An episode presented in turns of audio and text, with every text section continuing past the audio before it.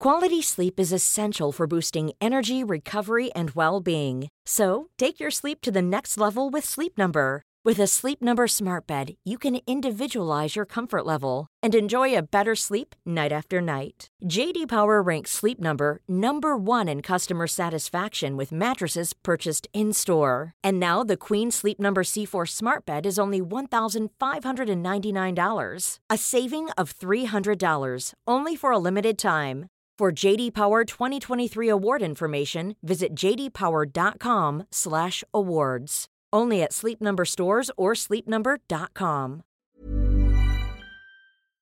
Las familias españolas pagaron durante el segundo semestre del año 2022, meses durante los cuales la famosa excepción ibérica de este gobierno estuvo plenamente en vigor, el séptimo precio de la electricidad más caro de Europa, un 20% más en su factura eléctrica que en el conjunto de la Unión Europea.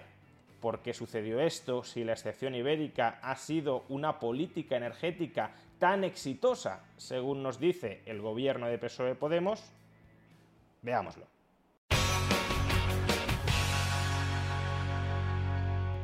Durante los últimos meses seguro que han escuchado en múltiples ocasiones que las medidas que ha adoptado el gobierno de PSOE Podemos para contener el precio de la electricidad en España Esencialmente, el tope del gas, la llamada excepción ibérica, así como la reducción de determinados tributos, como el IVA o como el impuesto especial a la electricidad, han conseguido abaratar el precio de la luz en nuestro país a uno de los niveles más bajos de Europa. Por ejemplo, a comienzos de este año, Europa Press, una agencia de noticias, titulaba España cerró 2022 con la electricidad más barata que en Francia, Alemania e Italia.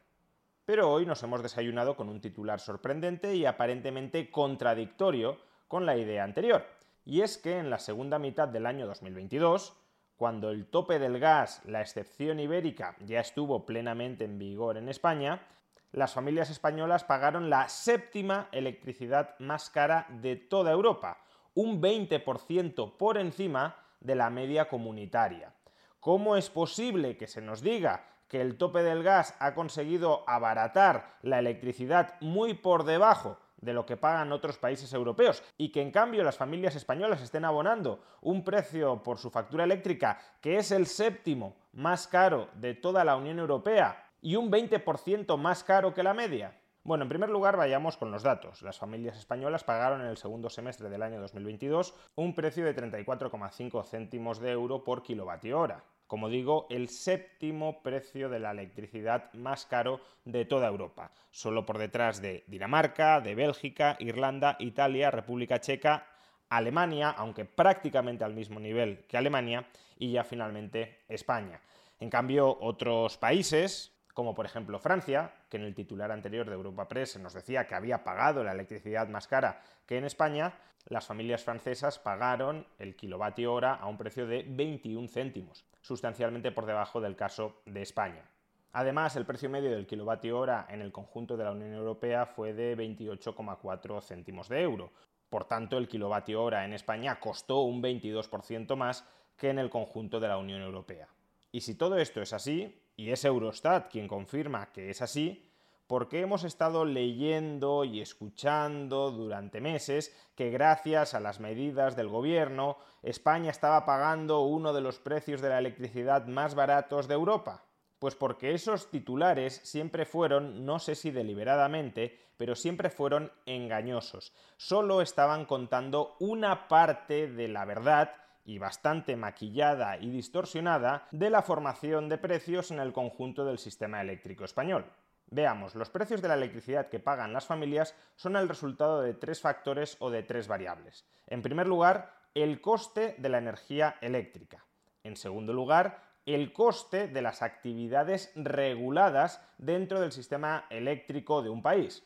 Normalmente el transporte y la distribución de electricidad pero también muchas decisiones de política energética que se pueden terminar cargando a la factura eléctrica, como por ejemplo la promoción de las energías renovables durante los años en los que estas energías renovables no eran especialmente competitivas, por ejemplo año 2006, 2007 o 2008.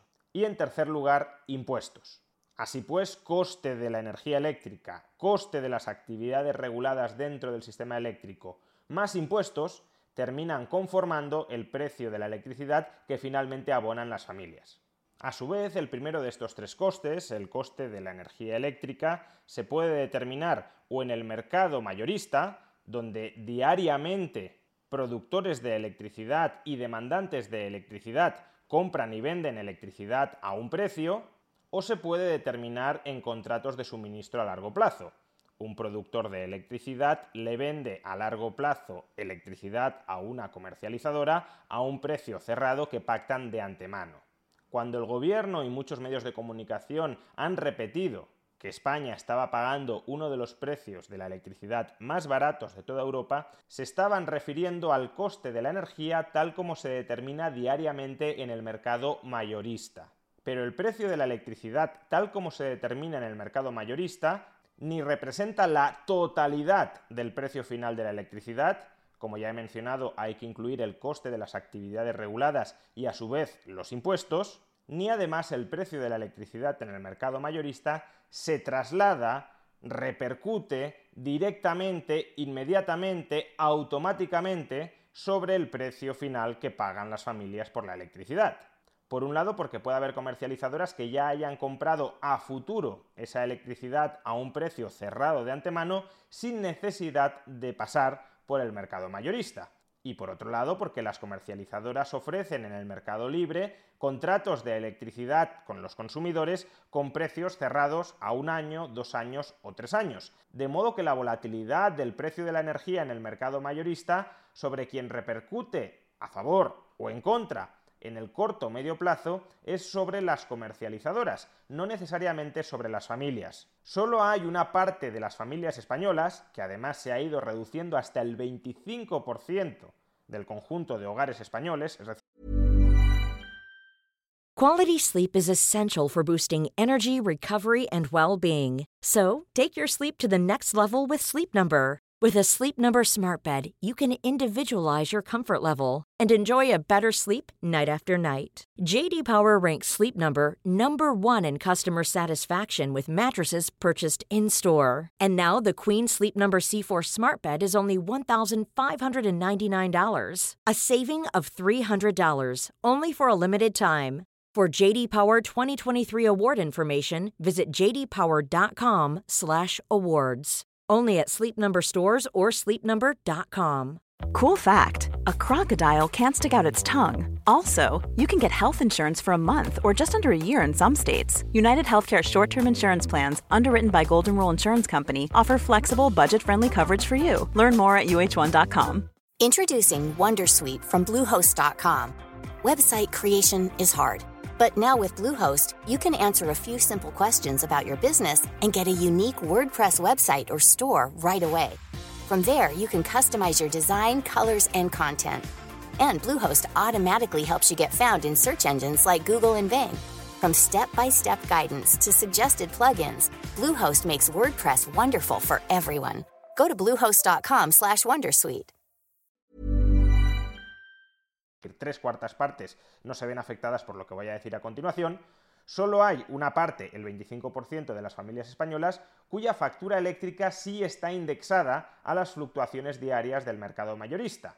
Y me refiero a los consumidores que se acogen a la tarifa PVPC, la tarifa regulada. La tarifa que el Estado les impone a las comercializadoras que ofrezcan a los clientes, la tarifa regulada, es una tarifa que por ley está indexada al mercado mayorista. Y por tanto, en esa tarifa sí, pero solo en esa tarifa, cuando se encarece el precio del mercado mayorista, sube el precio de la electricidad final que pagan los hogares y cuando baja se abarata. Para el resto de las familias esto no ocurre así. Cuando diariamente sube el precio del mercado mayorista, eso no tiene una traslación sobre el precio que han de pagar a la comercializadora, y cuando baja, tampoco tiene una traslación inmediata, porque es la comercializadora la que ofrece a las familias un precio fijo durante un año o durante dos años del kilovatio hora y por tanto la fluctuación en el coste de la electricidad, si la propia comercializadora no se lo ha cerrado a largo plazo con los productores de electricidad a través de contratos de suministro a largo plazo, la volatilidad diaria en el precio de la electricidad, quien lo soporta, insisto, es la comercializadora.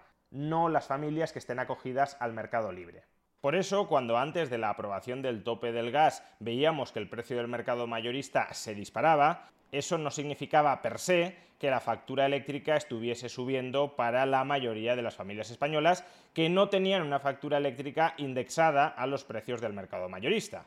Y por las mismas razones, como el precio de la electricidad que pagaban esas familias no se disparó en su momento, ahora que ha caído el precio del mercado mayorista, en parte aunque no solo ni principalmente, pero sí en parte por la aplicación del tope del gas, esa reducción del precio del mercado mayorista tampoco se traslada de inmediato, automáticamente, a los contratos eléctricos a plazo de las familias. Se trasladará con el tiempo si se mantiene el precio bajo en el mercado mayorista, sin duda, pero a corto plazo, como tampoco experimentaron las fuertes subidas del mercado mayorista, tampoco se están ahora beneficiando de las fuertes bajadas. Solo aquellas familias cuya factura eléctrica sí está indexada al mercado mayorista, la tarifa regulada, sufrieron en sus carnes la fuerte subida del precio de la electricidad en el mercado mayorista y ahora se están beneficiando de una reducción pero eso solo representa el 25% de todas las familias españolas. Por tanto, que la excepción ibérica haya contribuido a conseguir que España tenga uno de los precios de la electricidad en el mercado mayorista más baratos de Europa, no significa ni mucho menos que España tenga una de las facturas eléctricas más baratas de Europa. Tanto porque el precio que pagan las familias no es un reflejo diario del precio del mercado mayorista, cuanto porque el precio que pagan las familias no solo está influido por el coste de la electricidad, sino también por el coste de las actividades reguladas, que en España es altísimo, y por los impuestos. Y alguien podría pensar, bueno, pero al menos la excepción ibérica ha contribuido a rebajar uno de los factores, una de las variables que contribuye a determinar el precio de la electricidad que pagan las familias españolas sin excepción ibérica, las familias españolas hubiesen pagado precios de la electricidad todavía más altos. Y es posible que eso, en el margen, sea así en el corto plazo. Sin embargo, no tiene por qué ser así en el largo plazo. La excepción ibérica lo que hace es destruir el mercado mayorista marginalista. Y en el vídeo que publicaremos mañana expondremos detalladamente por qué destruir el mercado mayorista marginalista va a tener a largo plazo consecuencias nefastas, consecuencias muy negativas para los consumidores de electricidad.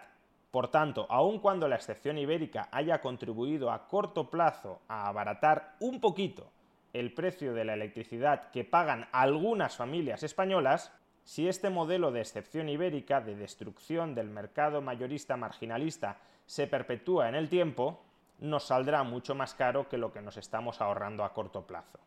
Pero de eso hablaremos mañana.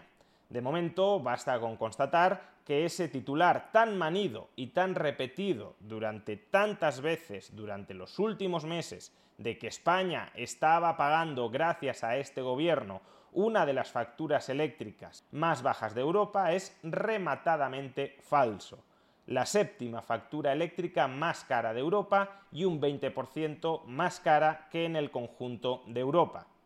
Ese alto precio de la electricidad a cargo de las familias españolas no es desde luego culpa exclusiva ni mayoritaria del presente gobierno de PSOE Podemos, pero sí es la consecuencia del nefasto intervencionismo gubernamental, del nefasto intervencionismo estatal que viene sufriendo el mercado eléctrico español desde hace décadas. Hoy las familias españolas cargan con un terrible hipotecón dentro de su factura eléctrica, coste histórico de actividades mal reguladas, pésimamente reguladas, que es consecuencia en gran medida de las decisiones de mala política energética que tomaron Partido Popular y Partido Socialista Obrero Español durante los últimos 25 años. Y por desgracia, este nefasto modelo de intervencionismo gubernamental sobre el mercado de la electricidad es el que se quiere intensificar durante los próximos años a cargo de este gobierno. Decía Einstein que locura es hacer siempre lo mismo esperando resultados diferentes. Pues con este y con los anteriores gobiernos se aplica perfectamente esta máxima. Si no hacemos otra cosa que intervenir, intervenir e intervenir el sistema eléctrico español, no cabe esperar otro resultado distinto que una de las facturas eléctricas más caras de Europa.